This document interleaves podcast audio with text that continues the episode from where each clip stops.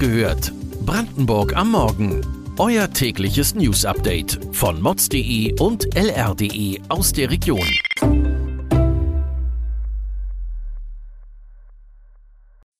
Guten Morgen an diesem 23. November. Langsam nähert sich die Weihnachtszeit und somit die Frage nach den passenden Geschenken. Wer besonders viel auf der hohen Kante hat, könnte sich auf dem Wohnungsmarkt in Brandenburg umsehen. Die jährlich steigenden Kaufpreise scheinen in einigen Gegenden Brandenburgs zumindest zu stagnieren. Besonders in Oder-Spree sind die durchschnittlichen Preise für eine Dreizimmerwohnung sogar gesunken. Nämlich um 9 Prozent.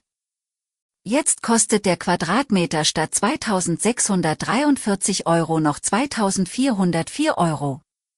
Das hat das Portal Immowelt berechnet. Im Barnim gehen die Wohnungspreise jedoch weiterhin durch die Decke. Sie sind um ein knappes Drittel angestiegen.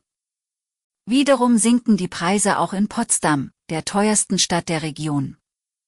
Die Ursache liegt in gestiegenen Bauzinsen, sodass die Nachfrage nach Immobilien zurückgeht. Wenn wir schon bei großen Geldsummen sind, vergangenes Jahr schaffte es die Gemeinde Zossen, die südlich von Berlin liegt, ins überregionale Fernsehen. Offenbar hat der Ort sich neben den Cayman Islands zu einer Steueroase profiliert.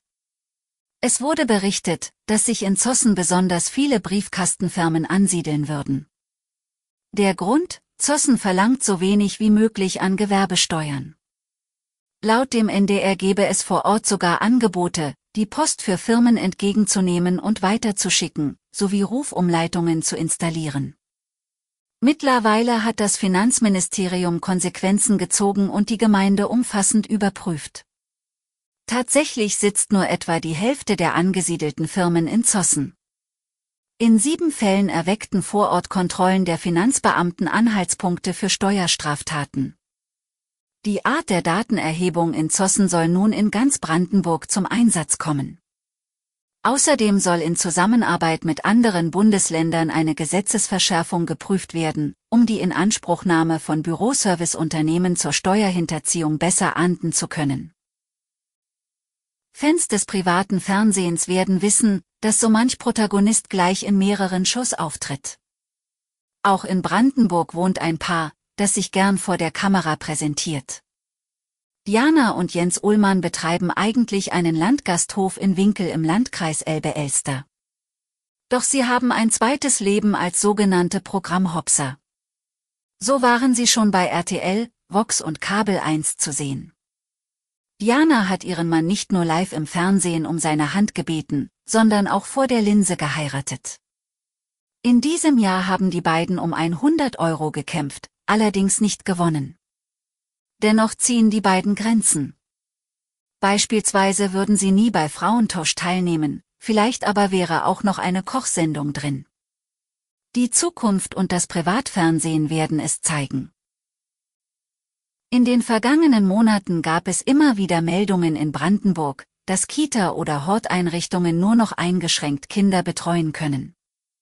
In der Niederlausitz ist es nun zum Komplettausfall gekommen. Eine Kita in Oberspreewald-Lausitz schließt nun vier Gruppen für zwei Wochen. Ihr könnt euch vorstellen, dass die Eltern alles andere als begeistert sind. Eine Mutter berichtete unserer Reporterin, dass sie kurz vorm Nervenzusammenbruch stand, da sie weder Großeltern oder Freunde in der Nähe hatte, die ihre Kinder hätten betreuen können.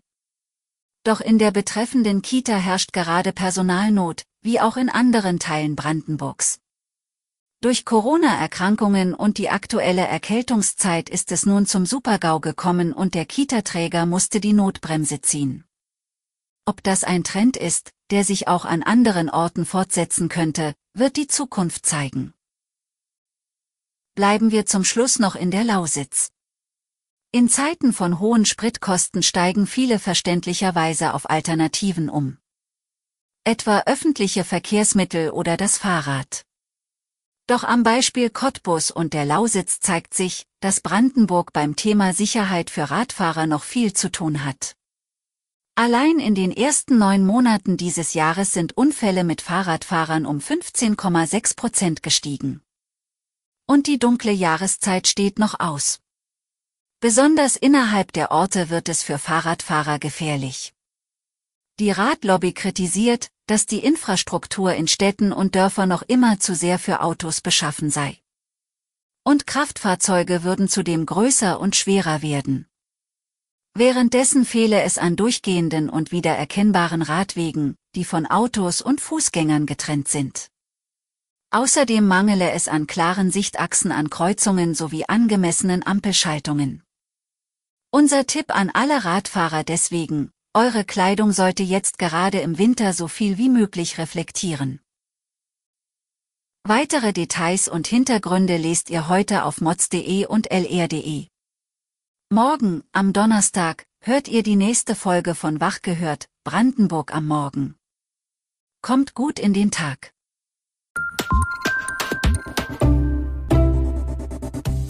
Wach gehört. Brandenburg am Morgen ist eine Produktion von mods.de und lr.de. Wir freuen uns auf euer Feedback per Mail an wachgehört.mods.de. Ihr findet uns auf allen bekannten Podcast-Plattformen. Abonniert uns für euer tägliches News-Update.